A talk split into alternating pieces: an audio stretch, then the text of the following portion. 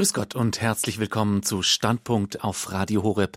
Im Studio begrüßt Sie André Stiefenhofer.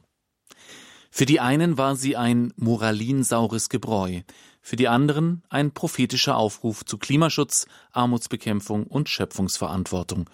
Und führende Klimaforscher behaupten sogar, ohne sie wäre die Klimakonferenz der Vereinten Nationen 2015 nicht so positiv verlaufen. Die Rede ist natürlich von der Enzyklika Laudato Si. Und wir fragen uns heute, was bleibt von dieser Enzyklika von Papst Franziskus fünf Jahre nach Erscheinen und was ist das überhaupt, die theologische Kompetenz in der Umweltethik? Zugeschaltet ist dafür heute der Sozialethiker Professor Dr. Markus Vogt von der Katholisch-Theologischen Fakultät der Ludwig-Maximilians-Universität in München. Guten Abend, Herr Vogt. Guten Abend. Herr Vogt, ich darf Sie unseren Zuhörern kurz genauer vorstellen. Professor Dr. Markus Vogt hat in Jerusalem und Luzern Theologie und Philosophie studiert. Von 2000 bis 2006 hat er den Fachbereich Umwelt beim Rat der Europäischen Bischofskonferenzen koordiniert. Bis März 2007 war er Professor für christliche Sozialethik an der Philosophisch-Theologischen Hochschule der Salesianer Don Boscos in Benediktbeuern und hat die dortige Clearingstelle Kirche und Umwelt geleitet.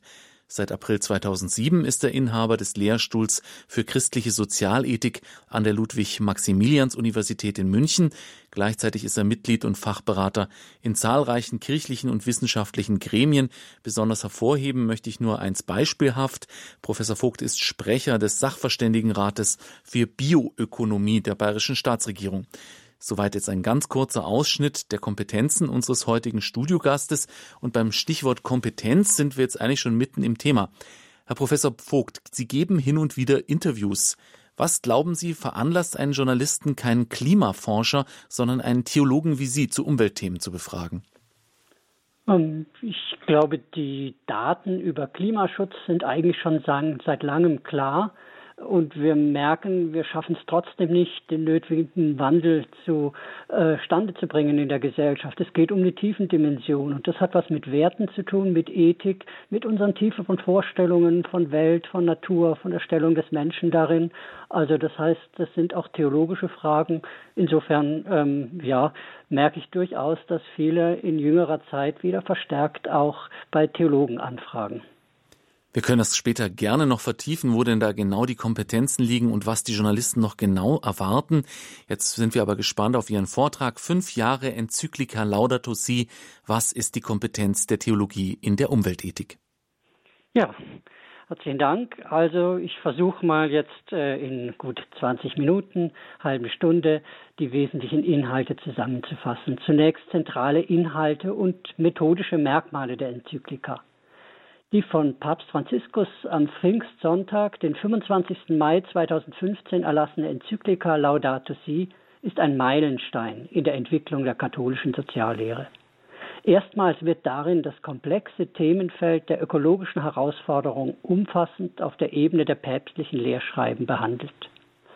Der rote Faden von Laudato Si ist das Postulat einer ganzheitlichen Ökologie, das an die Wendung der ganzheitlichen Entwicklung aus der Entwicklungsenzyklika von Paul VI. anknüpft. Die Enzyklika ist anschaulich geschrieben und durch die bildreiche Sprache gekennzeichnet. Viele Beispiele aus dem Alltagsleben schlagen die Brücke zu möglichen Handlungskonsequenzen für jedermann. Also es ist ein gut lesbarer Text. Inhaltlich folgt die Enzyklika dem Aufbauschema Sehen, Urteilen, Handeln. Sie beginnt mit einer aus dem intensiven Dialog mit verschiedenen Umweltwissenschaften hervorgegangenen Situationsanalyse, wobei insbesondere die Vermüllung des Planeten Erde hervorgehoben wird. Im Kapitel 1, was unserem Haus widerfährt. Der theologisch-ethischen Urteilsbildung sind drei Kapitel gewidmet, die man als innovative Verknüpfung von Schöpfungstheologie, Ethik und Ökologie kennzeichnen kann. Kapitel 2 heißt das Evangelium der Schöpfung. Kapitel 3 die menschliche Wurzel der ökologischen Krise. Das vierte Kapitel eine ganzheitliche Ökologie. Der praktische Teil ist in ein politisch-gesellschaftliches und pädagogisch-spirituelles Kapitel aufgeteilt. Kapitel 5 Leitlinien für die Orientierung und 6 Kapitel ökologische Erziehung und Spiritualität. Das ist ein besonderer Akzent. Die spezifische Perspektive der Enzyklika auf ökosoziale Fragen lässt sich durch folgende Merkmale charakterisieren. Erstens ein katastrophentheoretischer Ansatz, könnte man sagen, der davon ausgeht, dass die ökologischen Kapazitäten weitgehend überlastet, die Stabilität der ökologischen Systeme gefährdet sowie die Lebensräume zahlloser Menschen akut bedroht sind. Basis dieser Analysen ist ein intensiver Dialog mit den Umweltwissenschaften, insbesondere der Klimaforschung sowie der Rezeption zahlreicher Stimmen der Weltkirche. Papst Franziskus hat es nochmal hervorgehoben, dass er am Anfang eigentlich gar nicht so viel wusste und sich dann wirklich führende Umwelt- und Klimaforscher auch ähm, hergeholt hat, um von ihnen zu lernen. Zweitens ein sozial-ökologischer Ansatz der den grundlegenden Zusammenhang zwischen Umwelt- und Gerechtigkeitsfragen in den Mittelpunkt stellt. Globale und intergenerationelle Gerechtigkeit können demnach nicht ohne Umweltschutz erreicht werden. Zugleich muss Umweltschutz aus ethischen und pragmatischen Gründen von den legitimen Interessen der Armen ausgehen. Papst Franziskus sagt, es gibt nicht zwei Krisen nebeneinander, eine ökologische und eine soziale, sondern die sind un lösbar verknüpft. Das ist eine einzige Krise, eine einzige ökosoziale Krise. Ein drittes methodisches Merkmal ist ähm, ein ökologischer Ansatz, der den Schrei der Schöpfung und die damit verbundene Not der Armen als Herausforderung für die Kirche und eine Revision des christlichen Naturverhältnisses versteht. Hierfür greift Franziskus insbesondere auf franziskanische Spiritualität zurück, bezieht jedoch auch Elemente orthodoxer, islamischer, lateinamerikanisch, indigenischer Genertradition ein. Also er versteht die Ökologie als Zeichen der Zeit, als unmittelbare Herausforderung für die äh, Praxis des Glaubens, als Glaubensfrage, als Frage der Spiritualität. Da gewinnt auch die Enzyklika ihr besonderes Profil. Ein viertes Merkmal ist der befreiungstheologische Ansatz, der nicht nur ethische Postulate formuliert, sondern programmatisch auch Fragen von Macht, Korruption, systemischen Fehlentwicklungen, etwa im Finanzsystem, anspricht und mit einem kämpferischen Impetus deren Überwindung fordert. Also hier wird auch der befreiungstheologische Hintergrund aus Lateinamerika sehr sprechend und hat das äh, ähm, Dokument geprägt. Zum Beispiel der Begriff von Macht kommt sehr häufig vor.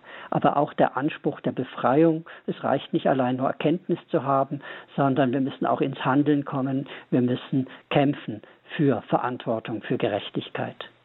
Schließlich ein weiteres Merkmal ist, ich möchte es nennen, vielleicht gemäßigt biozentrischen Ansatz. Also der Papst Franziskus kritisiert die despotische, fehlgeleitete, moderne Anthropozentrik. Ähm, das ist neu. Äh, vorher stand die Anthropozentrik bei Sozialenzykliken, gerade auch zu Umweltthemen, immer im Mittelpunkt. Ähm, Franziskus hat sich hier deutlich distanziert oder differenziert, indem er sagt, der Eigenwert der Schöpfung der ähm, jenseits des Nutzens muss unbedingt anerkannt werden, sowie die existenzielle Verbundenheit aller Kreaturen. Die herausgehobene Stellung des Menschen als Ebenbild Gottes werde dadurch nicht relativiert, sondern als Aufgabe der Verantwortung neu und bibelgemäß zum Ausdruck gebracht. Also das ist ein langes Streitthema, auch gerade der Umweltethik, der Streit um Anthropozentrik und Biozentrik. Also Franziskus hat hier neue Wege eingeschlagen. Und schließlich ein Merkmal ist der praxisorientierte Ansatz.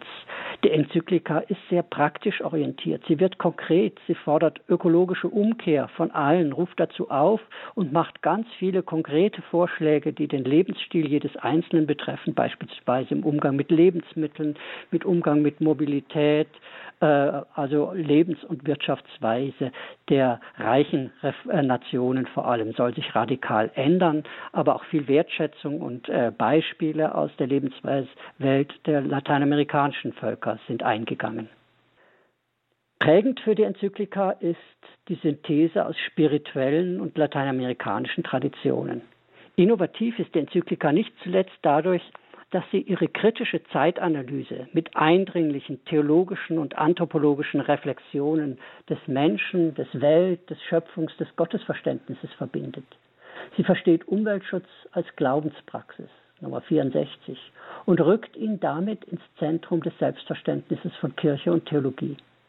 Trotz aller Sorge um Klimawandel, Biodiversitätsverlust, Müllprobleme und regionale Wasserknappheiten sowie die damit verbundene soziale Not ist die Enzyklika auf einen Grundton der Ermutigung und der Dankbarkeit für die Gaben der Schöpfung gestimmt.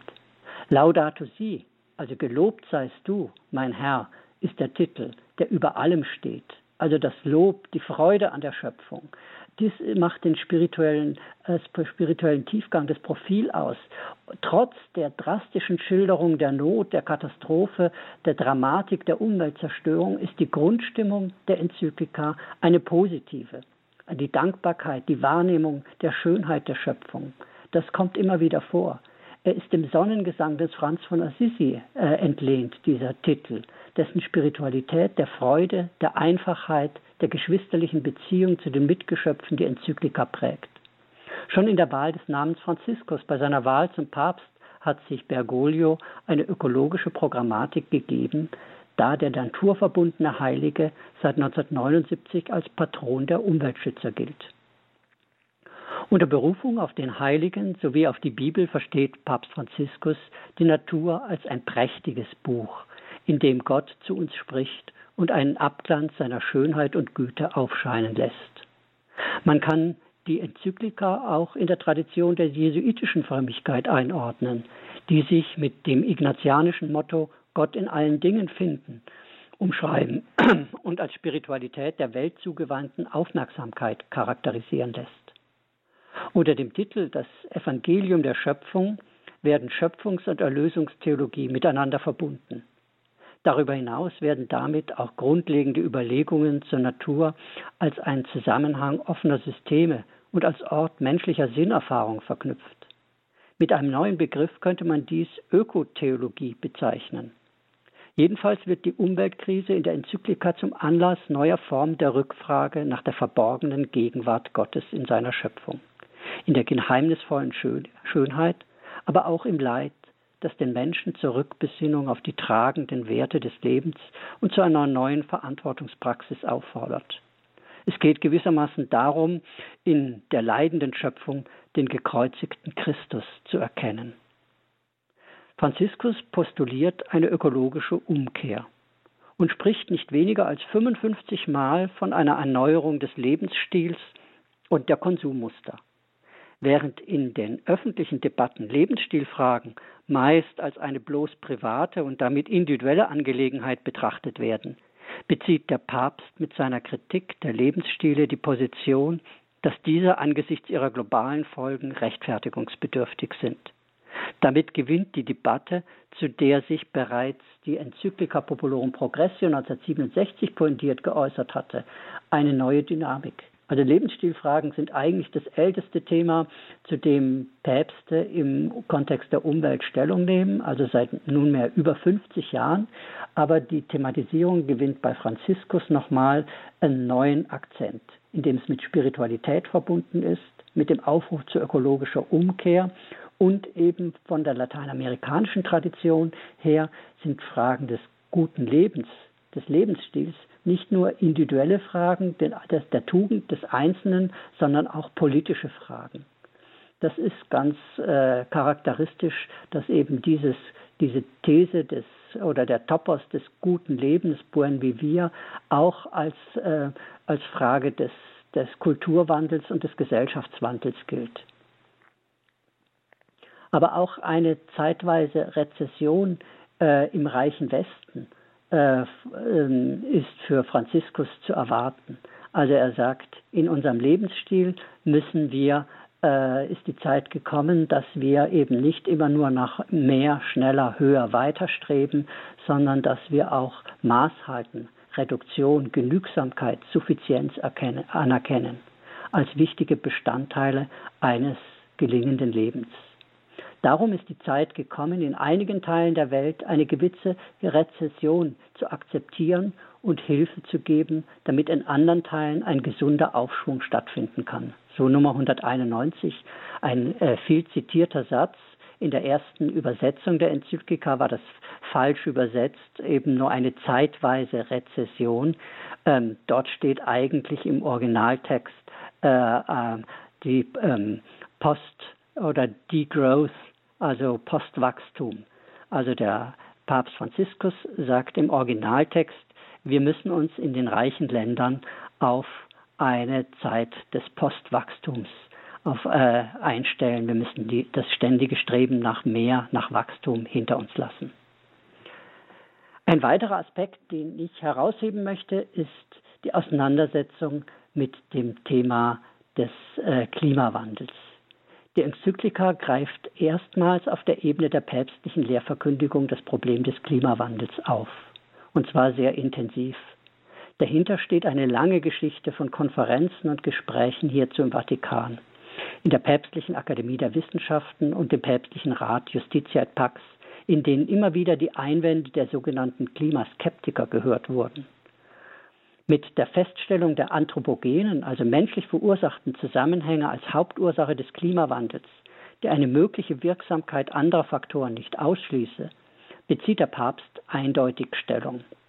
Das war also insbesondere äh, ähm, in den USA ein Dauer umstrittenes Thema, dass der Papst sich hier so eindeutig äh, positioniert. Und es ist wichtig, dass er den wissenschaftlichen Standard der Klimaforschung, das Zurückweisen der sogenannten Klimaskeptiker, äh, deutlich auch von kirchlicher Seite her unterstützt.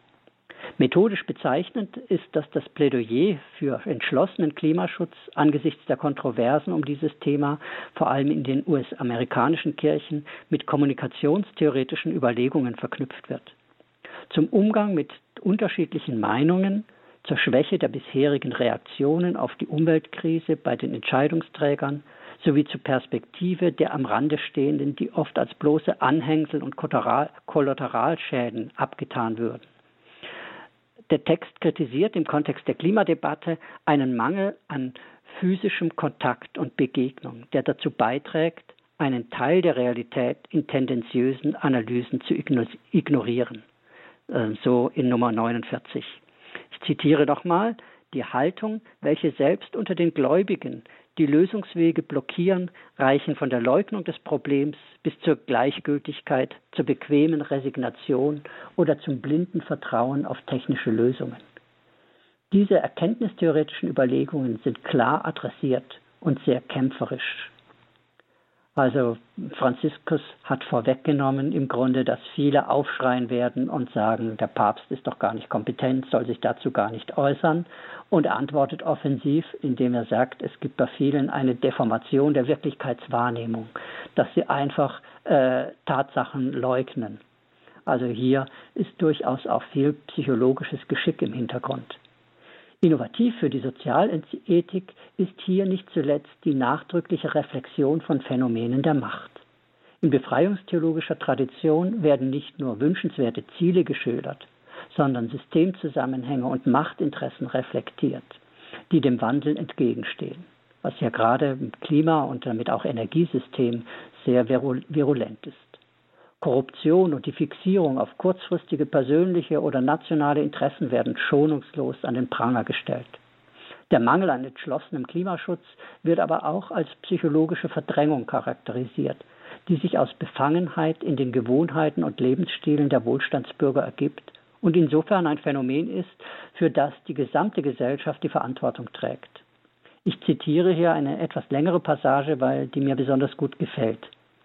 Ähm, wenn wir auf den äußeren Eindruck schauen, hat es abgesehen von einigen sichtbaren Zeichen der ähm, und des Verfalls den Anschein, als seien die Dinge nicht so schlimm und der Planet könne unter den gegenwärtigen Bedingungen noch lange Zeit fortbestehen. Diese ausweichende Haltung dient uns, unseren Lebensstil, unsere Produktions- und Konsumgewohnheiten beizubehalten.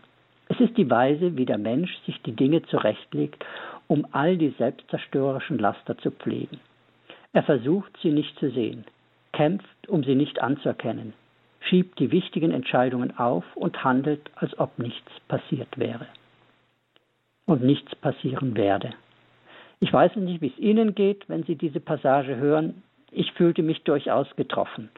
Ich denke, äh, das ist sehr geschickt, dass Franziskus hier genau auch auf die Psychologie schaut, wie wir eigentlich Bescheid wissen, aber doch irgendwie, ähm, ja, wie es Sloterdijk nennt, Zukunftsatheisten sind. Wir tun es so, als gäbe es den Klimawandel nicht. Wir wissen eigentlich Bescheid und wissen es doch nicht, äh, weil wir die Sachen verdrängen, weil sie nicht zu unseren Alltagsgewohnheiten, äh, unseren üblichen ähm, Lebensstilen, Denkgewohnheiten passen. Wir wissen, wir müssten eigentlich ganz viel ändern. Deshalb wollen wir es eigentlich weit wegschieben. Und damit spricht eben äh, Franziskus nicht nur irgendwelche Politiker als Klimaleugner ein, sondern sagt, im Grunde ist das ein Phänomen, was in gewisser Weise psychologisch uns alle betrifft. Ein weiterer Aspekt, die Kirche als Change Agent, also als äh, Transformateur, als ein Motor von Veränderungen. Bezogen auf den gegenwärtigen politisch, politikwissenschaftlichen Diskurs kann man diese für die katholische Soziallehre ungewohnten Reflexionen zu den Widerständen im umweltethischen Erkenntnisprozess in die Transformationsforschung einordnen. Charakteristisch ist eine Akzentverlagerung von Begründungsfragen zu solchen der erkenntnistheoretischen und sozialen Bedingungen für gesellschaftlichen Wandel. Im Mittelpunkt steht nicht mehr die Frage, warum sollen wir uns wandeln, sondern wie kann der unvermeidliche Wandel gelingen. Transformation by Design statt Transformation by Disaster lautet eine einprägsame Formel hierfür. Man kann hierfür auch ganz traditionell den Begriff der Umkehr nennen, beispielsweise hinsichtlich der Zusammenhänge von Klima- und Migrationsproblemen oder im Blick auf Umsetzungsmöglichkeiten in den Kirchen Deutschlands bietet der ökumenische Prozess Umkehr zum Leben vertiefende Impulse zur Enzyklika. Franziskus spricht sehr deutlich von der Umkehr und der ökologischen Umkehr, die notwendig ist, und zwar von jedem Einzelnen von uns. Die Enzyklika ist dem Stil der prophetischen Rede zuzurechnen, die aus päpstlichem Mund vielen ungewohnt klingen mag. Aber gerade durch die Zuspitzung auf die Notwendigkeit einer ökologischen Umkehr im Sinne einer umfassenden gesellschaftlichen Transformation wirkt der Text aufrüttelnd. Mit einer radikalen Kritik des kurzsichtigen, rein ökonomischen Nutzendenkens legt er den Finger auf die entscheidenden moralischen Schwächen des gegenwärtigen Gesellschaftsmodells. Der Text spricht jeden Einzelnen sehr konkret in seiner Möglichkeit der Lebensstilgestaltung sowie seiner individuellen Naturbeziehung an und ermutigt zum Glaubenszeugnis gelebter Schöpfungsverantwortung. Der Papst ist zu einem weltweit führenden Anwalt der Armen, der Natur und der Zukunft geworden. Mit dieser Botschaft im Rücken könnte die katholische Kirche einer starken, zu einer starken Stimme für die Einheit von Klimaschutz, Armutsbekämpfung und Schöpfungsverantwortung werden. Schon jetzt wird der Text als eine der wichtigsten Umweltschriften der letzten Jahrzehnte eingeordnet. Trotz vielfältiger Kritik an einer anthropozentrischen Ethik gelten die Kirchen auch vielen Vertretern des säkularen umweltwissenschaftlichen Diskurses als eine unverzichtbare Stimme, als unverzichtbare Change Agents für die ökosoziale Erneuerung. Die Enzyklika könnte zum Katalysator werden, der die brachliegenden Potenziale christlich-ökologischer Verantwortung aktiviert und die Kirche im Ökodiskurs zum Salz der Erde werden lässt. Die Stimme der Kirchen ist dringend nötig gefragt. Ich möchte noch ein wenig zum Medienecho und zu den Wirkungspotenzialen etwas sagen. Die Enzyklika ist weltweit überwiegend mit starkem Medienecho in großer Zustimmung aufgenommen worden. Der breiten medialen Wahrnehmung in Europa und Amerika stehen jedoch eine eher geringe Aufmerksamkeit in Asien und Afrika gegenüber. Es gab auch kritische Stimmen, beispielsweise von Seiten der Republikaner in den USA, die der Enzyklika schon im Vorfeld den Kampf angesagt haben durch ein ähm, Vatileaks ist der Text schon vorher in die Öffentlichkeit gelangt und wurde schon kritisiert, bevor er veröffentlicht war. Aber auch in den, Deutsch, in den deutschen Medien. Hier lassen sich besonders drei Stoßrichtungen aufmachen, ausmachen. Erstens, eine relativ breit auftretende Kritik wirft der wirtschaftspolitischen und ethischen Ausrichtung des Schreibens eine einseitige Verurteilung westlicher Wirtschaftsmodelle vor so beispielsweise Daniel Deckers in der FAZ vom 18.06.2015, der die Enzyklika, wie schon in der Einführung genannt, ein moralinsaures Gebräu nennt und ein ungenießbares ökologisches Manifest mit abgestandener Polemik. Jan Grossart spricht von antiliberalen Zerrbildern und einer Ausblendung der guten Seiten der industriellen Gegenwart. Der Vorwurf Laudato Si sei ein kapitalismuskritisches Manifest aus päpstlicher Feder, spielt teilweise auch in der wissenschaftlichen Rezeption eine erhebliche Rolle. Der Mainstream sozialwissenschaftlicher Forschung hegt ein sehr viel positiveres Verständnis von der Möglichkeit ökologischer Modernisierung und institutioneller Einbettung von Märkten, als dies in Laudato Si der Fall ist. Ein genauer Blick auf die Enzyklika und ihren Kontext kann diese Kritik aber meines Erachtens relativieren, nicht jedoch ganz entkräften. Sie bietet keine ausgewogene wirtschaftsethische Argumentation, sondern spitzt Beobachtungen sehr pointiert zu. Das ist eben der prophetische Redestil. Dies ist dem Charakter des Schreibens geschuldet, der sich als Weckruf versteht und nicht als abschließende Erörterung. Um das wirtschaftsethische Konzept des Papstes genauer kennenzulernen, ist es hilfreich, die Enzyklika mit dem apostolischen Schreiben Evangelii Gaudium, in der er dieses systematischer darstellt, zusammenzulesen. Eine Wirtschaft, die alles dem Gewinnstreben unterordnet, spalte die Gesellschaft. Franziskus setzt ihr ein vierfaches Nein entgegen. Nein zu einer Wirtschaft der Ausschließung, Nein zu einer Vergötterung des Geldes, Nein zu einem Geld, das regiert, statt zu dienen, Nein zur sozialen Ungleichheit, die Gewalt hervorbringt. Dieses vierfache Nein steht auch bei Laudato Si im Hintergrund. Franziskus bezieht sich hier sehr stark auf Erfahrungen extremer Korruption, insbesondere in seinem Heimatland Argentinien. Äh, und äh, während in Europa etwa mit der Tradition des Ordoliberalismus, der sozialen Marktwirtschaft ganz andere Hintergründe eine wesentliche Rolle spielen. Aus europäischer Perspektive werden die Chancen der ökosozialen Marktwirtschaft die soziale und ökologische Aspekte mit Elementen freien Marktes verknüpft, nicht hinreichend gewürdigt. Aber das ist eine offene Debatte. Ich finde trotzdem legt Franziskus zu Recht den Finger auf die Wunde, denn es ist völlig klar, die Zwänge, die selbst auferlegten Zwänge unseres Wirtschaftssystems sind es doch primär, die uns weiter den gegenwärtigen Kurs fahren lassen, wohlwissend, dass wir damit die Lebenschancen künftiger Generationen massiv beeinträchtigen. Eine zweite Richtung der Kritik stellt die grundsätzliche Kompetenz der päpstlichen Perspektive in Frage, indem ihr ein unterkomplexes Verständnis ihres Gegenstandes vorgeworfen wird. So sucht man durch eine Fokussierung auf die Anstöße zur individuellen Veränderung den Eindruck zu erwecken, der Papst wolle mit kleinen Alltagstipps ein allzu großes Problem lösen und zeige sich darin als moralisierender Ignorant gegenüber überkomplexen Sachverhalten. So steht der Vorwurf im Raum.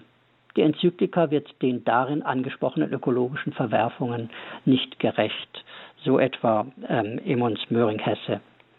Dem Vorwurf der zu platten Praxisorientierung ist zu erwidern, dass die Enzyklika keineswegs nur individualethische Handlungsappelle bietet, sondern vor allem im Kontext der analytischen und ethischen Teile eine politische Ausrichtung auf ökosoziale Transformation als die eigentlich primäre Ebene erkennen lässt. Das ist ein durchaus sehr politischer Text, obwohl er eben gleichzeitig auch ganz viele Praxistipps für jeden Einzelnen hat.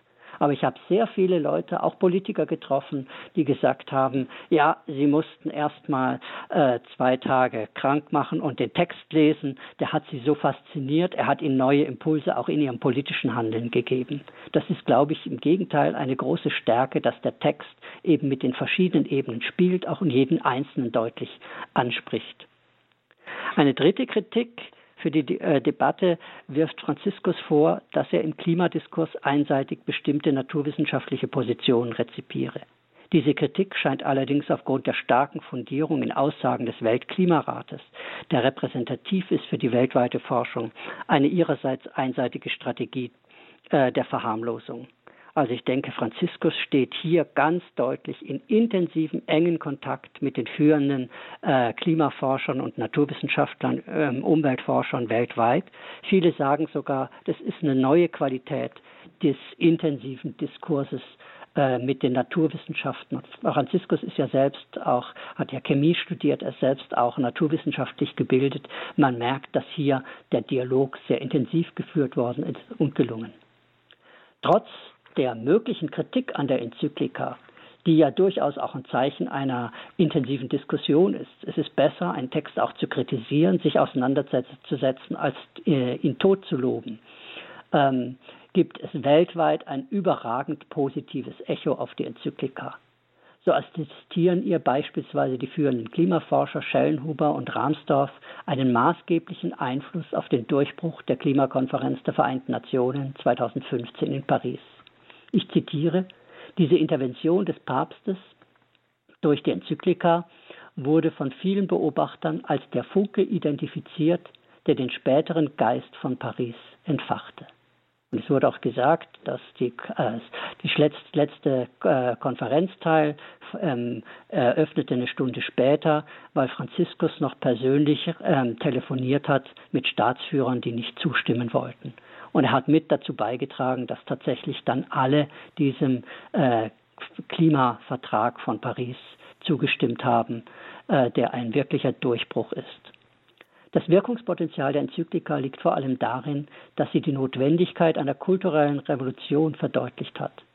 Diese ist eine unverzichtbare Dimension des ökosozialen Kurswechsels hin zu einer postfossilen, klima- und naturverträglichen Gesellschaft. Dabei geht es um eine Transformation der gesellschaftlichen Leitwerte, einschließlich der Vorstellung von Wohlstand und gelingendem Menschsein. Die Enzyklika hat die religiöse Dimension der Umweltfrage wohl besser und wirksamer als alle vorangegangenen Texte auf den Punkt gebracht und damit ein anhaltendes weltweites Echo ausgelöst. Die Jugendbewegung Laudato Si Generation, die viele Verbindungslinien zu Fridays for Future sowie Christian for Future und Churches for Future aufweist, ist ein Hoffnungszeichen, dass es doch noch gelingen könnte, die globale Gleichgültigkeit gegenüber der Zerstörung unserer Lebensgrundlagen zu überwinden. Die Enzyklika fordert einen gesellschaftlichen und kirchlichen Aufbruch, der erst am Anfang steht. Ja, soweit meine Ausführungen direkt äh, zu der Enzyklika. Ich freue mich dann in der Diskussion mit Ihnen vor allem auch nochmal besonders ähm, äh, auf die ähm, Kompetenz einzugehen, die Theologie, die Kirche hat in der Umweltdiskussion. Ich denke, da gibt es viele Anstöße, viele Erwartungen. Beispielsweise der ähm, Jubiläumsbericht vom Club of Rome, 50 Jahre Club of Rome, sagt, ähm, was nötig ist, ist nicht, ist eine zweite Aufklärung. Wir wissen eigentlich schon Bescheid über Klimawandel, über Umweltzerstörung, aber es hilft trotzdem nichts. Wir müssen in neuer Weise wieder ähm, wissenschaftliches Wissen und religiöses Wissen, äh, Sinnorientierung und äh, Faktenwissen zusammenzubringen. Und dafür gilt die Enzyklika als ein wegweisendes Modell, ein als wegweisendes Vorbild und hat eine neue Qualität des weltweiten Diskurses äh, in Gang gesetzt. Durch die Enzyklika sind die Religionen im Übrigen ist eine große Akzeptanz auch auf protestantischer Seite und auch bei anderen Religionen. Ähm, hat die Enzyklika hat die Stimme der Religionen in den Umweltdiskurs äh, zurückgebracht. Die Stimme der Religionen, die hinweist, dass es um langfristiges Denken geht, um globale Solidarität dass es darum geht, ein Menschenbild auch aufrechtzuerhalten, das nicht nur an Profit und Gewinn und maximalem Konsum orientiert ist. Eine Vorstellung der Schöpfung, der Natur als Schöpfung, als geschenkter Lebensraum, äh, als Gabe, die nicht nur als Warenlager für unsere Zwecke oder auch äh, die durchaus eine tiefere Sinndimension. Ich denke, die Umweltkrise ist zugleich eine Sinnsuche in neuer Weise und äh, die tiefen Dimensionen, also im Grunde die alten, die klassischen ähm, Modelle von Fortschritt, von Wohlstand, äh, für viele ist klar, dass das nicht mehr sinnstiftend sein kann. Dass wir in einer neuen Weise also, also mit uns fragen, was gibt wirklich Sinn, was gibt Richtung, was gibt Orientierung. Da ist die Frage der Kirchen in dem Umweltdiskurs gefragt. Dazu gibt die Enzyklika sehr, sehr viele Hinweise. Letztendlich geht es ihr in der Naturbeziehung zugleich um eine Dimension auch der Gottesbeziehung. Ja, soweit von meiner Seite. Vielen Dank. Radio Horeb, Ihre christliche Stimme. Heute in der Sendereihe Standpunkt, fünf Jahre Enzyklika Laudato Si. Was ist die Kompetenz der Theologie in der Umweltethik? Sie hörten dazu den Vortrag von Professor Dr. Markus Vogt, Lehrstuhlinhaber für christliche Sozialethik an der Ludwig-Maximilians-Universität München. Steigen wir jetzt ein in die Diskussion. Haben Sie Fragen an Professor Vogt? Wie ist Ihre Meinung zur Enzyklika Laudato Si und zur Position des Papstes? Rufen Sie an und reden Sie mit. Sie erreichen uns unter der Telefonnummer 089 517 008 008. Rufen Sie an und stellen Sie Professor Vogt Ihre Fragen. 089 517 008 008. Von außerhalb von Deutschland erreichen Sie uns unter der 0049 89 517 008 008. Wir freuen uns auf Ihre Anrufe.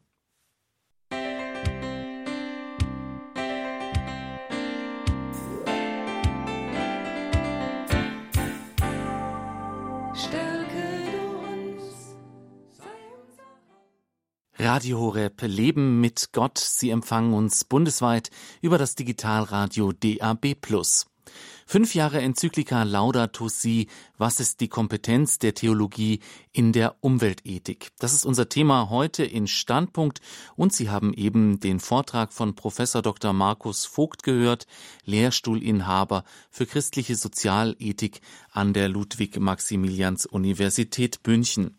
Reden Sie mit und rufen Sie an. Sie erreichen uns hier im Studio unter der 089 517 008 008. Noch einmal 089 517 008 008. Herr Professor Vogt, steigen wir ein in äh, ja die Nachfragen, in die Diskussion über äh, die Enzyklika Laudato Si und die Frage nach der Kompetenz der Theologie im Umweltdiskurs.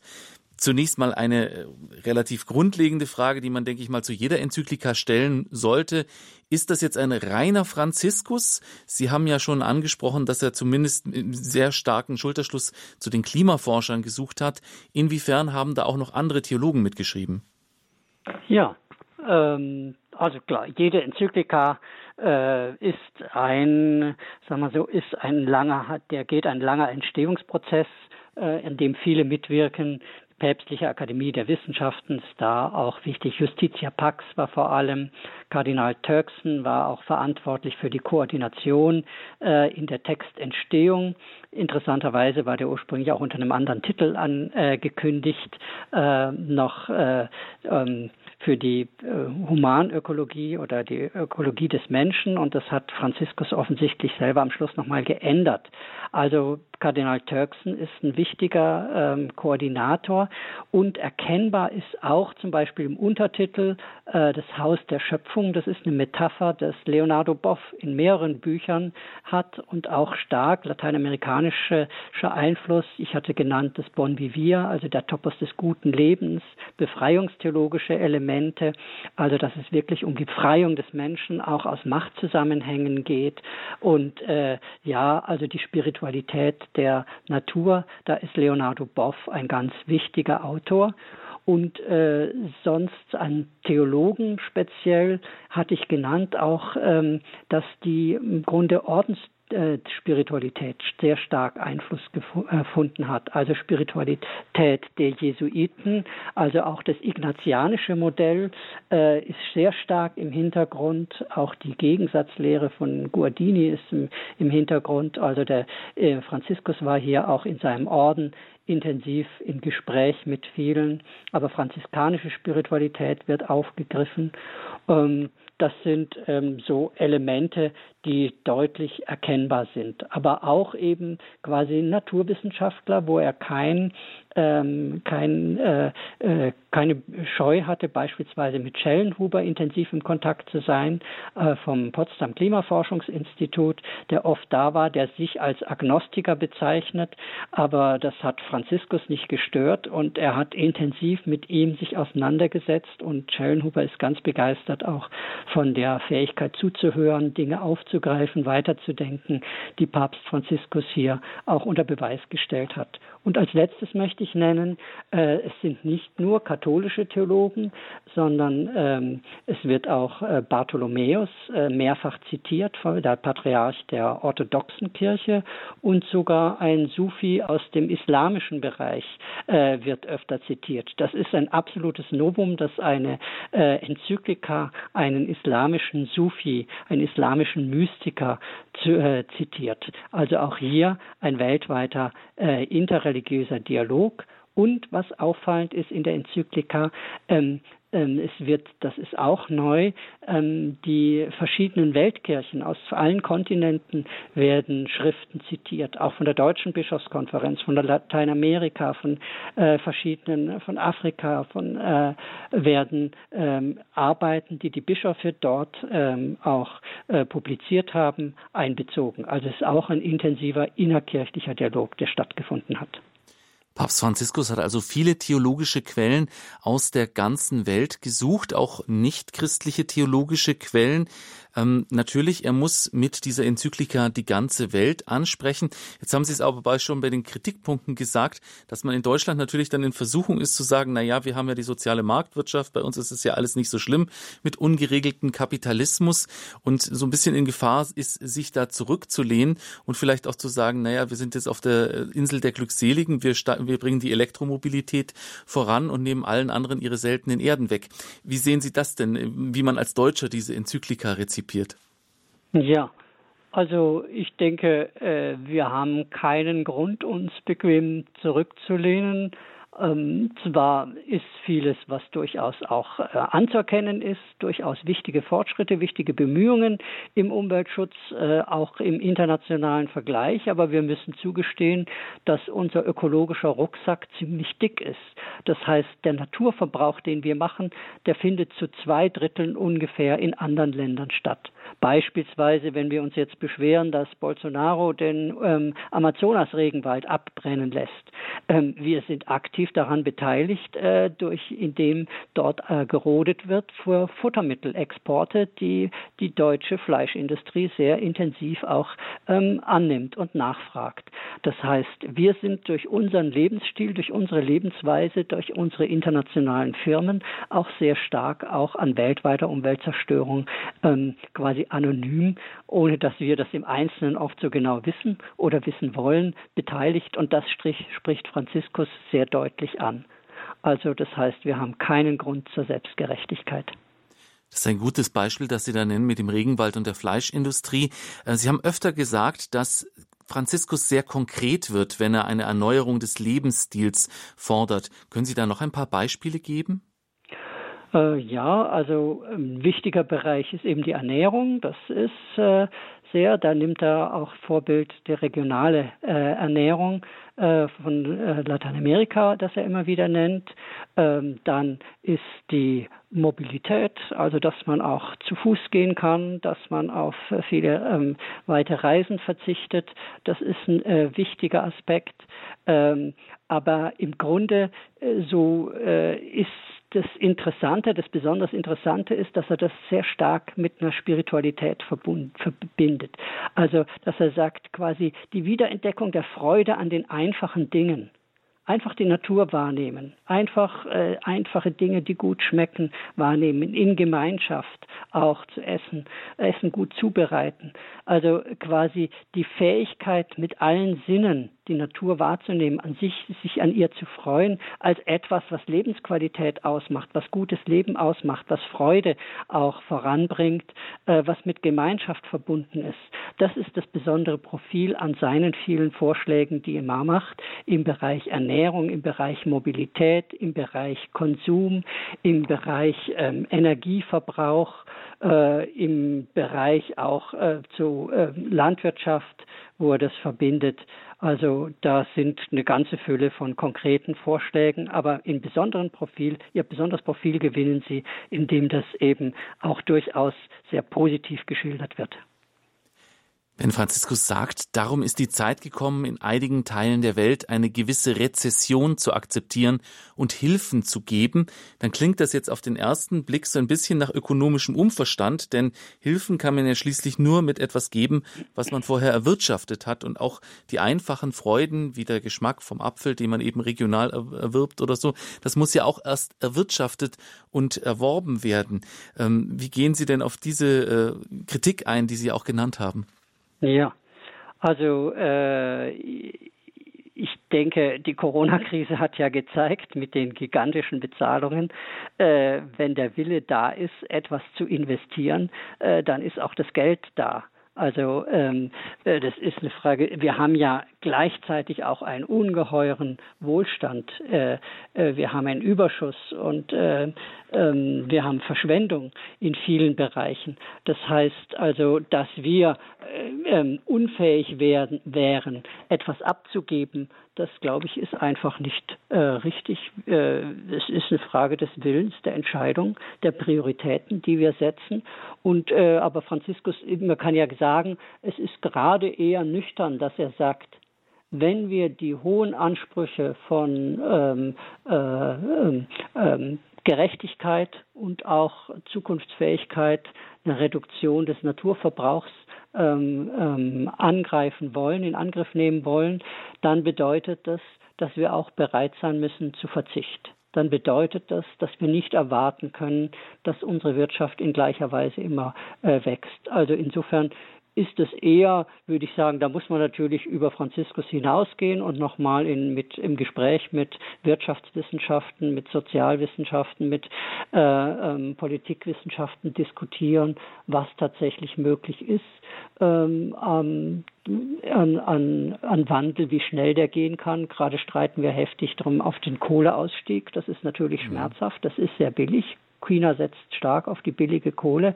aber wir wissen genau, dass im Grunde alles, was wir jetzt nicht investieren, uns irgendwann mit vermehrten, mit vervielfachten Kosten auf die Füße fallen wird. Beispielsweise jetzt hier in Bayern merken wir jetzt, äh, wie stark der Klimawandel sich schon in der ähm, ähm, in, in Belastung für den Wald deutlich macht. Das heißt, es geht um kluge Investition, um langfristig auch Wohlstand sichern zu können. Ja, im Ebersberger Forst werden jetzt schon subtropische Pflanzen demnächst angepflanzt, richtig. Mhm. Radio Horeb, Mitglied der Radio Maria Weltfamilie. Fünf Jahre Enzyklika Laudato Si. Was ist die Kompetenz der Theologie in der Umweltethik? Unser Thema heute in Standpunkt. Zu Gast ist Professor Dr. Markus Vogt, Sozialethiker an der Ludwig-Maximilians-Universität in München. Unter der 089 517 008 008 hat uns jetzt Herr Böhmicke aus Dachau erreicht. Grüß Gott. Grüß Gott. Ja, äh, das, äh, was der Professor gesagt hat, das ist ja sehr richtig, ähm, dass nämlich äh, wir zum Beispiel auch allesamt im Überfluss leben. Das ist den wenigsten eigentlich so ganz klar. Also ich war jetzt gezwungen, ähm, zwei Jahre lang äh, von, mit ne, von, der, von einem halben Sozialhilfesatz zu leben. Und ich habe das geschafft. Man kann also auch hier in Deutschland mit dem halben Sozialhilfesatz auskommen. Ähm, äh, das hatte ich auch früher schon mal als Student geschafft. Äh, da war so, da war ich, äh, hatte ich äh, studiert und ähm, dann hatte ich nicht genug BAföG bekommen, weil mein Vater zu reich war. Dann habe ich mich mit ihm geeinigt, dass ich äh, 400 äh, D-Mark äh, bekomme monatlich. Und anschließend war ich mit dem Studium fertig. Dann habe ich nicht sofort eine Stelle bekommen. Dann habe ich mit 629 D-Mark Sozialhilfe bekommen. Also auch dort äh, sehr, sehr viel mehr. Also ich war mit zwei Drittel Sozialhilfesatz ausgekommen und jetzt bin ich also sogar mit halbem Sozialhilfesatz ausgekommen. Und was man auch machen kann, äh, äh ich bin, es ist ja so, dass jedes CO, jede CO2-Ausstoß äh, ist schädlich. Ähm, wenn man, es ist, ich habe mir mal im Internet angeguckt, wie die Klimakurve gestiegen ist. Die ist immer mehr gestiegen und gestiegen. Also sie steigt immer noch mehr an. Die, die Steigung nimmt zu. Äh, das ist eigentlich so, dass das ganz, ganz gefährlich ist. Ähm, es kann wirklich sein, dass wir innerhalb von 500 Jahren die ganze Menschheit ausrotten. So schlimm kann es sein. Und weil das so schlimm ist, äh, habe ich mir überlegt, was kann und ich ja so und so das Problem hatte, dass ich kein Geld hatte, ähm, wo kann ich jetzt noch sparen und wo kann ich am meisten sparen und wo kann ich der Umwelt, äh, der Umwelt nützen. Und äh, dann bin ich äh, hingegangen und habe im ersten Jahr äh, nur 18 Grad, ähm, also das war jetzt mehrere Jahre, wo ich das Geld nicht hatte. Mhm. Ähm, äh, Im ersten Jahr bin ich dann auf 18 Grad Solltemperatur runtergegangen. In der Heizung ähm, zu Hause, dann ne? entsprechend die Klamotten gekauft. Ja. Im nächsten Jahr auf 15 und im, im, äh, jetzt in dem letzten Winter war ich dann auf 13 Grad runter. Das geht, wenn man die entsprechenden Klamotten, Klamotten, Klamotten ja. anhat. Mhm ist das angenehm. Es ist so wie etwa wie beim Skifahren oder so, das ist ja ist man ja auch nicht kalt im Normalfall. Und genauso wenn man im Haushalt, man muss nur eben die der der die Grenze war, aber an der Stelle, äh, wo die Finger dann zu kalt wurden, weil ich dann am Laptop gearbeitet ja. hatte. Herr Böhmicke, ich gehe ich gehe mal davon aus, dass Sie alleinstehend ist. Meine Frau würde mich umbringen, wenn ich die Zimmertemperatur auf 13 Grad runterreguliere. Ja, ja, gut. Aber, aber es ist auf jeden Fall ein guter Ansatz, dass man schaut, wo kann man was sparen und ähm, ja, die Erinnerung ans Studium oder an Zeiten, wo man vielleicht Hartz IV bekommen hat oder so, die helfen dann natürlich, dass man sich ein bisschen bescheidet, ja. Ja. ja, aber ich finde nur, äh, dass nicht nur das, sondern eben, dass man, dass selbst jeder in Deutschland, der, äh, der Sozialhilfe schon mal bekommt, der ist letztendlich reich und der bekommt viel mehr, als er eigentlich braucht. Von das ist eine wichtige Geld, Erkenntnis. Ein Sozialhilfeempfänger ja. hier bekommt, können mindestens zehn Leute in der dritten Welt vor dem Hungertod äh, gerettet werden, wahrscheinlich sogar 100, also zehn bis 100 Leute, muss man sich vorstellen. Mhm. Das heißt, wenn jeder Sozialhilfeempfänger mal äh, 10 äh, Prozent von seiner Sozialhilfe abgäbe, könnte alleine der Sozialhilfeempfänger schon dafür sorgen, dass ein Mensch in der dritten Welt überlebt. Und um wie viel mehr können das die reichen Leute machen? Jetzt ist es nicht mehr so, dass ich so arm bin. Jetzt habe ich meine Rente endlich gekriegt. Die hatte ich nicht mhm. gekriegt, darin lag das. Okay, verstehe. Ja, wunderbar also ich sag mal, es ist jetzt vielleicht nicht für jedermann das äh, Paradebeispiel, aber für ihr Leben hat es wunderbar funktioniert und ich denke, das ist das Wichtige, dass jeder auf seine, sein Leben schaut und guckt, wo kann ich was regulieren und sie haben da sicher jetzt auch ein paar interessante Ansätze geliefert. Ich kann mich noch gut an meine Studienzeit erinnern, wo ich auch mit sehr, sehr wenig Geld pro Woche auskommen musste und es hat funktioniert. Also insofern, danke für, für Ihr Zeugnis. Ja, okay, danke auch. Ja, wiederhören. Dankeschön. Rufen Sie an, reden Sie mit 089 517 008 008. Das ist die Telefonnummer hier ins Studio. Herr Professor Vogt, das war jetzt ja, wie gesagt, ein, ein Einzelbeispiel. Ähm, es wird einem ja auch von Politikern immer gerne vorgehalten, wenn man so ähm, umweltbewegte Forderungen stellt, ja denkt doch auch mal an die Familie auf dem Land, die aufs Auto angewiesen ist. Und auch mir stellt sich da hin und wieder die Frage, wie urban geprägt eigentlich diese Diskussion ist. Auch die, Sa die Sache, wenn Papst Franziskus sagt, er geht halt zu Fuß ähm, in einem Land, wo man halt den Arbeitsplatz meistens nicht am Ort hat. Äh, wie realistisch sehen Sie dann das, denn das Ganze und was sagen Sie denn zu, zu dieser urbanen Prägung? Ja, also äh, ich denke, Franziskus ist äh, eigentlich der erste Papst, der so urban geprägt ist. Auf die Stadt geht er oft ein. Da hat er viele Beispiele und in der Stadt kann man tatsächlich vieles zu Fuß machen und äh, vielleicht viele auch auf das Auto verzichten. Ähm, das ist durchaus äh, äh möglich, aber in, nicht in gleicher Weise auf dem Land. Und ich denke, man sollte die Enzyklika nicht so lesen, dass man für alle Lebenssituationen, alle Bereiche Rezepte, fertige Rezepte erwartet.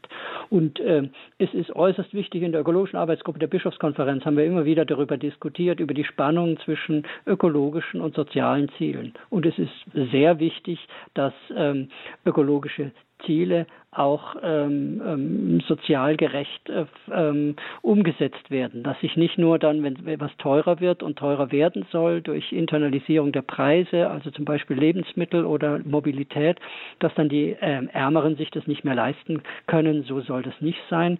Deshalb hat beispielsweise Caritas, um ein Beispiel zu nennen, bei ähm, äh, beim Heizen, Energiesparen oder bei äh, Geräten, die viel Strom brauchen, Haushaltsgeräten, ex, ähm, gezielt Beratungen angeboten für ähm, Haushalte mit wenig Geld, um äh, zu beraten, wie man ähm, ökologisches und soziales gut zusammenbringen kann, wie man vielleicht sogar eben mit ökologisch sinnvollem auch Geld sparen kann. Das braucht auch Beratung, das braucht Wissen, ähm, das braucht Initiativen. Also dass das Soziale und Ökologische von alleine zusammengeht, das ist äh, ein Irrglaube, sondern das braucht eine besondere Anstrengung, es muss sozial gerecht sein, es braucht Unterstützung für die sozial Schwächeren ähm, oder äh, eben nicht so Betuchten, um es genauer zu formulieren.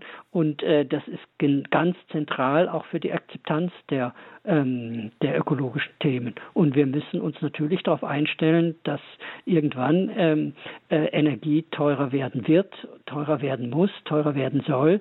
Aber wir sollten das sozialverträglich gestalten Ähm, auch beispielsweise Ihr Beispiel mit der Mobilität. Ähm, viele sind darauf angewiesen, auf das Auto, brauchen da Unterstützung. Also insofern kann man das nicht einfach radikal kürzen, aber die Pendlerpauschale. Aber trotzdem ähm, ist, äh, ist da ein Bereich, wo wir sagen, äh, dass wir es jetzt noch in vielem viel zu bequem machen und die Themen nicht richtig angehen. Das ist ein Gedanke, der aus Deutschland kommt. Ist Papst Franziskus denn diese Dimension auch bewusst, dass es auch die sozialen Aspekte in der reichen Region gibt? Äh, ja, ich denke, das ist ihm bewusst, aber in der Enzyklika thematisiert er das nicht sehr stark. Und äh, es betrifft ja, er thematisiert stärker noch eben dann äh, die Perspektive des globalen Südens. Und da ist sehr deutlich, es ist ein Irrglaube zu meinen, ähm, Umweltschutz ist das Luxusthema der Reichen sondern er thematisiert sehr stark, worauf gerade die Armen am meisten angewiesen sind, ist eine intakte Natur um anbauen zu können, Lebensmittel, um äh, fischen zu können. Äh, die Armen sind oft am meisten betroffen von Umweltzerstörung, von Trockenheit, äh, von äh, äh, was weiß ich, Giftstoffen, denen sie ausgesetzt sind, von Lärm, denen sie ausgesetzt sind in den Slums der großen Städte. Das Elend wird sehr deutlich geschildert. Also er sagt, ähm, eine intakte Natur, Umweltschutz ist gerade um der Armen willen besonders notwendig. Hier zeigt er das sehr deutlich, aber eben eher an den Beispielen von ähm, Slumgebieten bei großen Städten und den Armen und äh, die, ländlichen Regionen in, im globalen Süden. Er müsste ja eigentlich auch äh, gerade durch die Kontakte zu Afrika jetzt recht viel über die Auswirkungen der Elektro Elektromobilität in den armen Ländern äh, wissen. Also zum Beispiel den Abbau von seltenen Erden. Ich habe es vorhin schon mal thematisiert, der ja auch durchaus umweltproblematisch ist. Gibt es hierzu irgendwelche Aussagen? Äh, also im Prinzip diese, dieser Raubbau an Ressourcen. Und das ist ein Beispiel eben für unsere ähm, Handys und äh, unsere ähm, Batterien, dass wir da äh, durchaus äh, in den Bergwerken, das wird auch betont, dass da auch die äh, ähm, ähm, menschenrechtlichen Standards oft nicht eingehalten werden, auch in verschiedenen Reden, wo sich Papst Franziskus immer wieder äußert. Also quasi fordert sehr vehement mehr Gerechtigkeit im Umgang mit Ressourcen ein und Arbeitsschutz, Einhaltung von Menschenrechten. Also dass die Ausbeutung der Natur oft zugleich eine Ausbeutung von Menschen ist, dass die Macht über Natur auch zugleich die Macht über Menschen ist und dass hier sehr vieles im Argen läuft an den konkreten Bedingungen verbunden oft mit Korruption, wie Ressourcen abgebaut werden in Ländern des globalen Südens. Das wird sehr vehement immer wieder von Franziskus äh, geäußert. Und ganz deutlich äußert er das nochmal bei der ähm, Amazonas-Konferenz, die ja stattfand im äh, Oktober letzten Jahres im Vatikan. Und äh, das lag ihm besonders am Herzen, dass hier quasi die Zerstörung des Urwaldes im Amazonasgebiet zugleich verbunden ist mit einer Vertreibung der indigenen Bevölkerung. Also hier auch nochmal das Beispiel, dass Umweltzerstörung, Umweltbelastung zugleich auch soziale Ungerechtigkeit ist sagt Professor Dr. Markus Vogt, Lehrstuhlinhaber für christliche Sozialethik an der Ludwig-Maximilians-Universität in München. Sie hören Radio Horeb, Ihre christliche Stimme.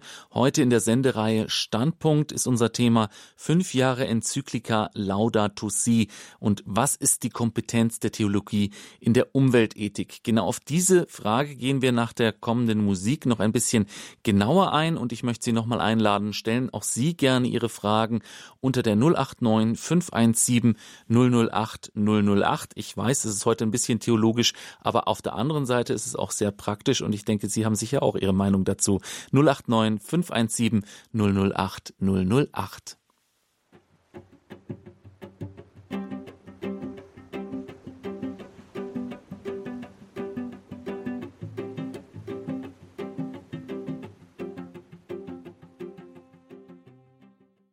Radio Horeb Leben mit Gott. Heute in der Sendereihe Standpunkt das Thema fünf Jahre Enzyklika Laudato Si.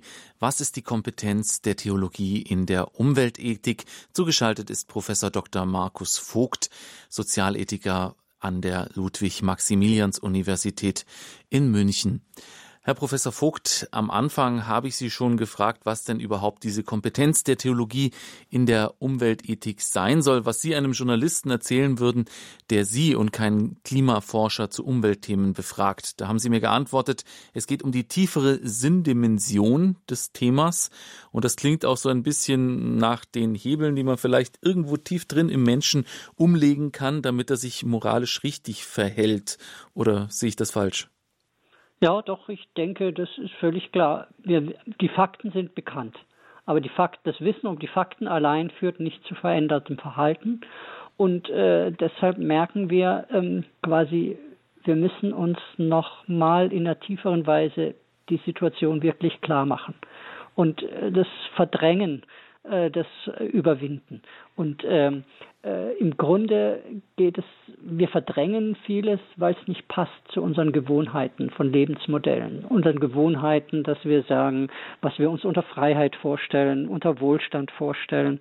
Und dass wir auf einer tieferen Ebene im Grunde die ökologische Frage konfrontieren mit dieser gewissermaßen mentalen Infrastruktur, unseren Denkgewohnheiten, auf denen auch unser ganzes Gesellschaftsmodell beruht ja, unsere Freiheitsvorstellung, unsere Anspruchshaltung, ähm, unsere äh, vielleicht auch in vielem Kurzfristorientierung, dass wir da im Grunde auf einer tieferen Ebene diese Fragen in der Auseinandersetzungen mit unseren Sinnmustern im Leben ähm, äh, konfrontieren. Und ich glaube, das macht auch das Spannende, dass es im Grunde nicht um nur ähm, Expertenwissen geht, sondern die ökologische Frage ist im Grunde eine Frage, die uns zwingt, uns nochmal in ganz neuer Weise auseinandersetzen mit der Frage, was zählt wirklich im Leben und äh, quasi ist, äh, ähm, äh, was befähigt uns auch vielleicht auszubrechen aus Gewohnheiten, aus Abhängigkeiten, aus Systemzwängen, um nochmal wirklich ganz neu anzusetzen und die richtigen Prioritäten zu setzen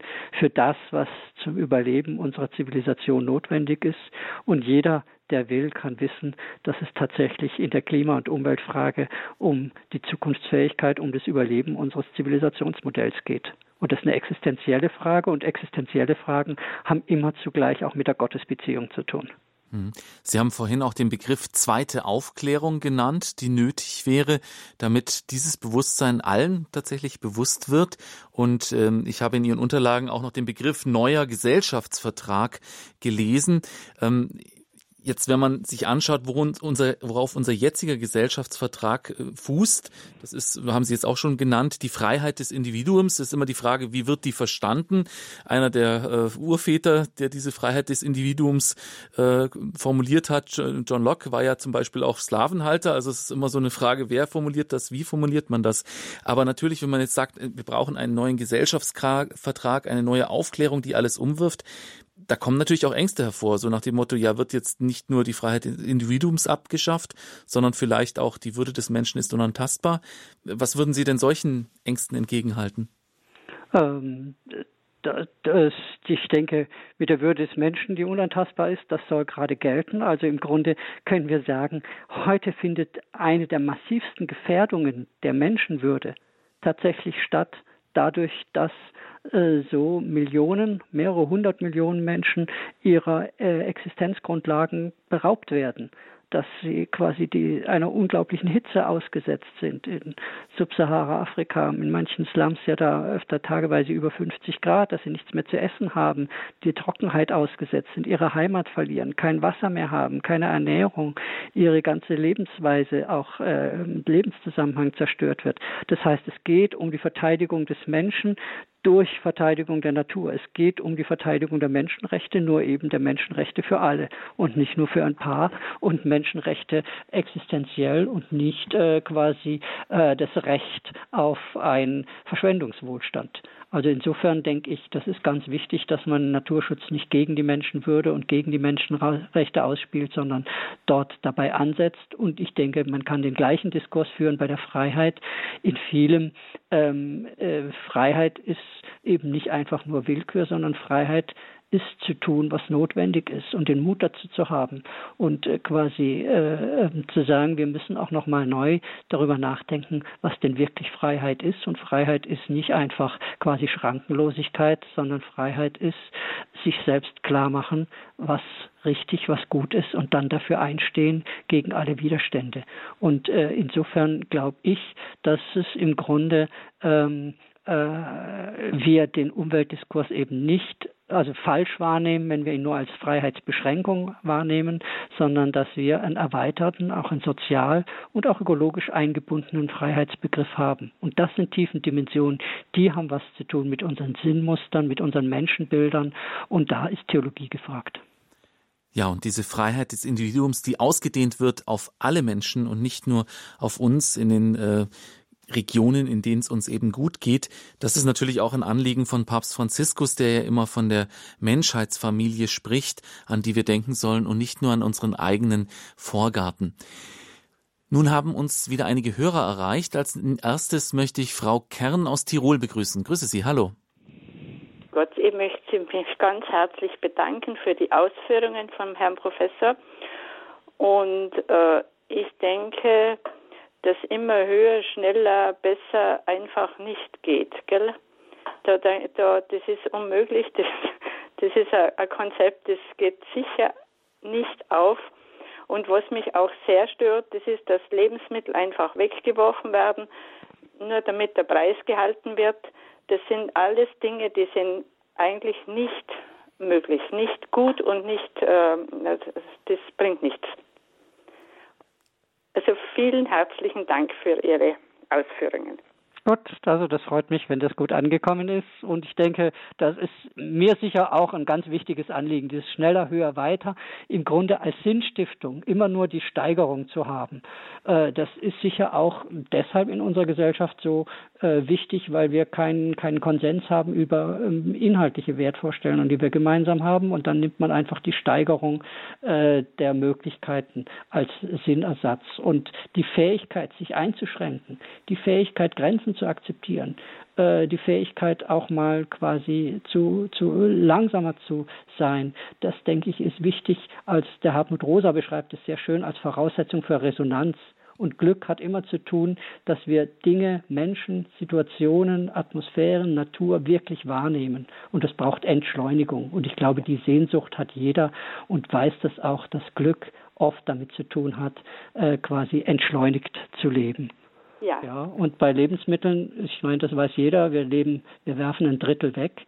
Also, ähm, dass wir da rangehen, um weniger Lebensmittel wegzuwerfen, äh, das ist ein wichtiges Thema. Da kann jeder mitmachen. Und ich glaube, das ist sowohl eine politische Frage mit den Rahmenbedingungen des Dating, also quasi die oft die kurzfristigen Daten äh, der Haltbarkeit, die so gar nicht immer nötig sind, so streng zu setzen, aber auch das individuelle Verhalten, auch in den öffentlichen Bereich, äh, äh, dass wir da bei mit Lebensmitteln aufmerksamer umgehen und sorgsamer umgehen. Und ich glaube, das sind wir uns selbst auch schuldig.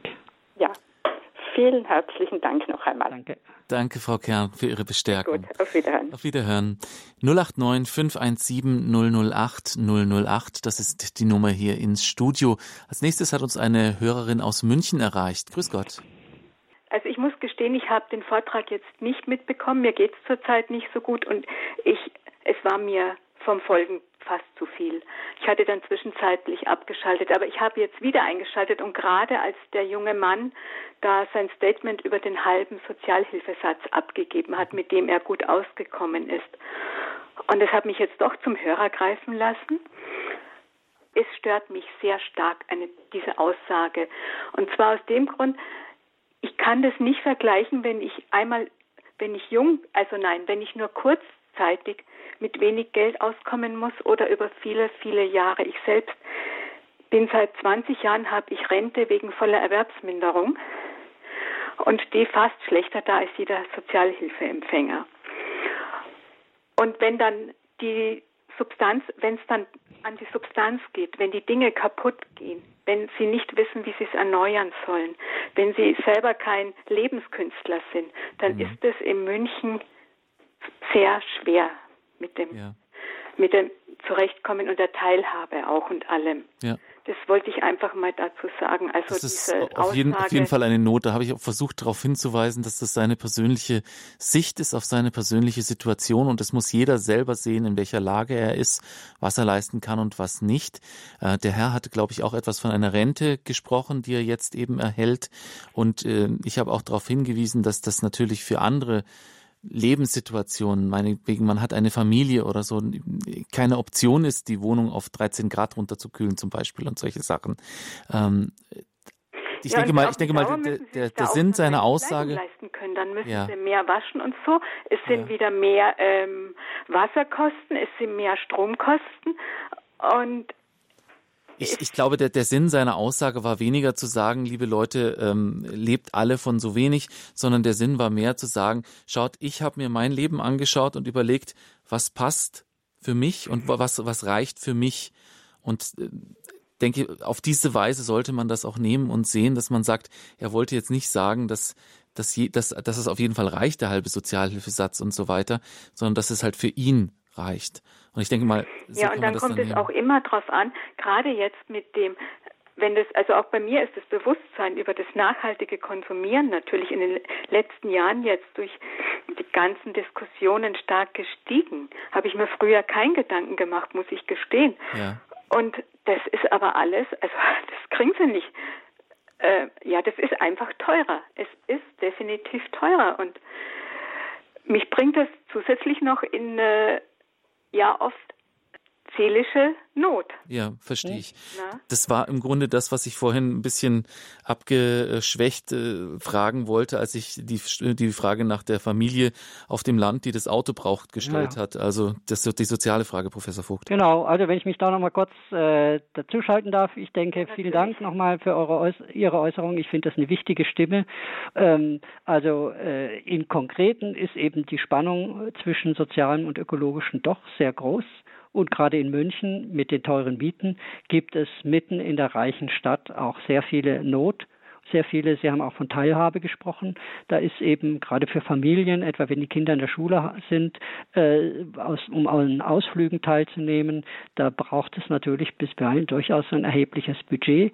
Im Lebensmittelbereich Gut, kann man sagen, wir geben für Lebensmittel, also gerade äh, im Ökoladen ist oft sehr teuer, aber die Deutschen geben im Durchschnitt so ungefähr 12 Prozent für Lebensmittel aus.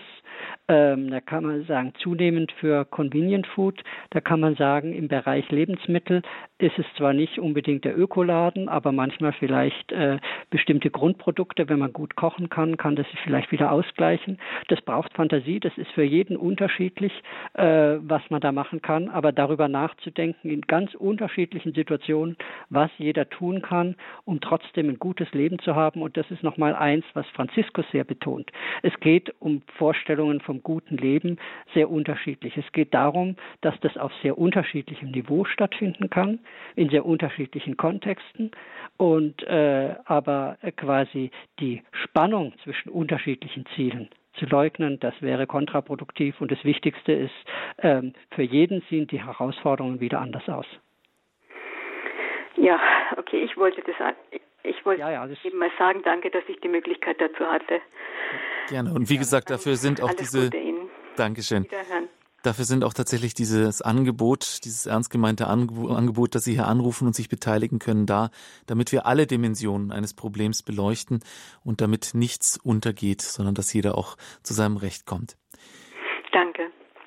Wiederhören. Wiederhören. Wiederhören. Als nächstes hat uns Herr Dresbach aus Augsburg erreicht. Grüß Gott. Und zwar, ich stelle die Frage, kann man nicht äh, vom Gesetzgeber bewirken, dass der Plastikverbrauch, Konsum etwas eingeschränkt wird? Oder zum Beispiel die überschüssige Schweinezucht äh, mit Schweine, äh, Fleischprodukten, Unmengen Gülle und für den Export was. Das kann man doch, das, warum denn so große Exportmengen? wenn wir unseren eigenen Konsum mit Fleisch bedecken, da reicht doch. Aber wir verdichten den Urwald, den Regenwald, um da Futter zu bringen. Unsere äh, Felder, unser, unter, unser Wasser wird verseucht mit Gülle. Und dann kommt noch dazu, was kann man auch unternehmen, damit nicht so viele Tonnen von äh, Lebensmitteln immer wieder vernichtet werden, weil ein paar Tage vor da, äh, Verfalldatum überschritten ist. Also es, ich glaube, ganze, die ganze Problematik müsste von der Regierung aus, vom Gesetzgeber ins, wirklich ins Auge gefasst werden und eine gesamte Studie, wo kann man Gesetze äh, erlassen, die das alles etwas auf eine ganz also normalen Grundlage zurückschraubt. Also das wäre die große Problematik. Und dann möchte ich auch den Mann, der gesagt hat, das stimmt, ich habe auch, ich bin bei 18, 16, 18 Grad in meiner Wohnung, habe immer frische Luft zum Arbeiten. Ich habe äh, äh, warm angezogen, habe einen, einen Wärmeplatte für die Füße und sie, ich bin also glücklich, also es ist viel gesünder bei 18 Grad, als wenn Sie auf 25 Grad die, äh, Ihre Arbeitszimmer äh, äh, hochschrauben. Gell? Also das wäre mein Problem. Dieses einschränkende äh, Heizkosten, einschränkende der ganzen Überproduktion an Fette, die eine unmenschliche Tierhaltung äh, betreibt und dann vom Gesetzgeber das Plastik und die überschüssige, überschüssige Nahrungsmittel etwas äh, zu reduzieren. Also das ist mein Anliegen. Jawohl, danke Herr Dressbach. Ja, Herr Dressbach, ganz kurz vielleicht nur ähm, ein ja. paar Stichworte. Sie haben ja viele Themen angesprochen. Ja. Ich stimme überein wir bräuchten eine stärkere Rolle des Gesetzgebers in ja. vielen Bereichen. Aber natürlich, wir sind eine pluralistische, eine offene Gesellschaft. In Lebensstilen wollen, wollen wir nicht, dass der Staat unmittelbar eingreift. Also wie weit es freiheitsverträglich ist, das muss man immer genau hinschauen. Bei Plastik gibt es zum Beispiel Verbot von Plastiktüten. Eine ganze Reihe von Ländern, beispielsweise in Afrika, haben das inzwischen ja. durchgesetzt. Italien ist da auch viel offensiver und äh, es gibt ja inzwischen das recycelbare Plastik, es wurde genannt. Ich bin in dem Bioökonomierat, da ist das ein ganz wichtiges Thema. Da könnten wir auch durchaus in Deutschland mutiger sein mit ja. gesetzlichen Vorgaben, um einfach die Plastikflut, von der wir ja inzwischen wissen, wie viel da im Meer landet, welchen, äh, wie belastend das auch für die Vegetation dort und Gülle, Gülleverordnung, das ist, denke ich, ein Thema, was jetzt auch meines Erachtens ganz wichtig ist, in den nächsten Monaten intensiv ja. zu diskutieren. Wir wissen alle, dass äh, da auch im Grunde Gesetzesvorhaben unterbunden worden sind, äh, blockiert worden sind. Es wird teilweise viel zu viel Gülle ausgetragen, belastet mit Nitrat, belastet das Grundwasser. Das ist ein enormes Problem. Da brauchen wir auch klarere gesetzliche Regelungen, die eigentlich schon lange in der Schublade sind. Ja. Und äh, da ist wirklich ein enormer Handlungsbedarf. Die, ja. Also die, die ökologische Forschung sagt auch, dass diese Belastung des Grundwassers enorm äh, ist und gerade neuere Forschung jetzt ja auch zu Biodiversität, also Artensterben. Wir haben das sechste große Artensterben gegenwärtig. Da ist auch äh, das Gülleausbringen und äh, viele Pestizide dazu ist eine enorme Belastung. Natürlich sind die Landwirte in großem Wettbewerbsdruck ähm, ähm, sich zu äh, behaupten. Das ist eine gesamtgesellschaftliche Herausforderung, um zu gleichzeitig doch noch äh, Berufsperspektiven für die Landwirte zu schaffen. Aber wir brauchen sie eben für viele Dinge, für Landschaftspflege und äh, das muss eben auch entsprechend honoriert werden. Also das ist ein ganz wichtiger Bereich, wo Gesetzgebung gefragt ist. Und was könnte man von uns aus unternehmen, damit der Regenwaldabholzung endlich mal Schluss gemacht wird. Da müsste man sich was einfallen lassen. Wie könnte man da äh, beeinflussen, dass diese, der Bolsonaro mal endlich hier äh, seine ganze Einstellung umändert? Also sich anpasst an der Wirklichkeit. Das, wäre auch eine Aufgabe, wie man das äh, hinsteuern kann von uns aus zum Beispiel, dass gewisse Importe von gewissen Sojaprodukten also bei uns nicht äh, unter ho hohen Steuern einzuführen werden. Also da müssen was also ich überlege die ganze Zeit, was kann man tun, um das einzuschränken und den Regenwald zu retten. Das ist ja, das, eine ich, der Haupt, meine Hauptsorgen. Gegenwärtig ein ganz, ganz wichtiges Feld. Der Regenwert, das ist die grüne Lunge der Erde, ja. das ist das größte, größte Reichtum für Artenvielfalt. Und Papst Franziskus hat eben mit der Amazonienkonferenz darauf auch den Akzent gesetzt. Viele kirchliche Hilfswerke, beispielsweise Miserios, sind dort auch im Gespräch mit Indigenen sehr aktiv im Gespräch, um die zu unterstützen. Das braucht noch mehr Aufmerksamkeit und eben, wie gesagt, wir sind durch unsere Futtermittelimporte da mächtig mit im Geschäft. Da könnte auch Deutschland sehr viel mehr tun. Vielen Dank, Herr Dressbach, auch für Ihren Anruf. Radio Horeb, heute die Sendereihe Standpunkt, fünf Jahre Enzyklika Laudato Si, was ist die Kompetenz der Theologie in der Umweltethik? Wir sind langsam am Ende dieser Sendung angelangt. Professor Dr. Markus Vogt, Lehrstuhlinhaber für christliche soziale Ethik an der Ludwigs-Maximilians-Universität in München. Ich möchte Sie zum Schluss noch fragen, was Ihre Zukunftswünsche und Ihre ja, Zukunftsvisionen sind in dieser Problematik, in diesem Thema. Wir haben jetzt zurückgeblickt auf fünf Jahre Enzyklika Laudato Si. Was müssen die nächsten fünf Jahre bringen? Also ich freue mich, dass Franziskus jetzt äh, äh, zum fünfjährigen Jubiläum ein Laudato Si-Jahr ausgerufen hat. Also quasi so wie es vor am Anfang ein Jahr der Barmherzigkeit gab, sagt er Laudato Si. Das Thema Schöpfungsverantwortung soll das ganze Jahr im Vordergrund stehen. Und ich wünsche mir, dass die Kirche, die Stimme der Kirche hier hörbar wird in Bezug eben auf die tiefen Dimensionen. Also quasi einen neuen Gesellschaftsvertrag, andere Wertmuster, die wir brauchen in unseren Lebensstilen, aber zugleich eben auch, wie wir Gesellschaft organisieren. Es braucht einen Kulturwandel. Also Papst Franziskus spricht sogar auch in der Verordnung für die Neuordnung des Theologiestudiums von äh, einer Revolution, die wir brauchen um das Modell von Entwicklung ganz neu auch nochmal zu denken. Und es sei Aufgabe der Kirche, an solcher einer kulturellen Revolution für eine Neudefinition, was wir unter Entwicklung, was wir unter Fortschritt verstehen, mitzuwirken. Ich wünsche mir, dass die Kirche hier eine intelligente, eine hörbare Stimme im Gespräch mit Politik, mit Naturwissenschaft, mit Gesellschaft ist, weil ich glaube, dann können wir auch zeigen, dass der Glaube was zu sagen hat für unsere Zeit, dass er eben quasi ein Raum ist, um nochmal genauer mit uns selbst, mit Gott, mit der Zukunft, mit den wesentlichen Fragen des Lebens ins Gespräch zu kommen. Und genau das braucht der, Diskus, der, äh, der Diskurs. Also ich wünsche mir eine Kirche, die Sauerteig ist für einen Kulturwandel. Vielen Dank, Professor Markus Vogt, dass Sie heute bei uns zu Gast waren. Ja, herzlichen Dank auch für das angenehme Interview führen. Liebe Zuhörer, das war die Sendung Standpunkt auf Radio Horeb zum Thema fünf Jahre Enzyklika Laudato Si, was ist die Kompetenz der Theologie in der Umweltethik? Sie können diese Sendung wie gewohnt nochmals hören, entweder in unserem Podcast auf www.horeb.org. Natürlich können Sie auch einen klassischen Mitschnitt dieser Sendung erhalten bei unserem CD-Dienst ab morgen. Schön, dass Sie mit dabei waren. Es verabschiedet sich André Stiefenhofer.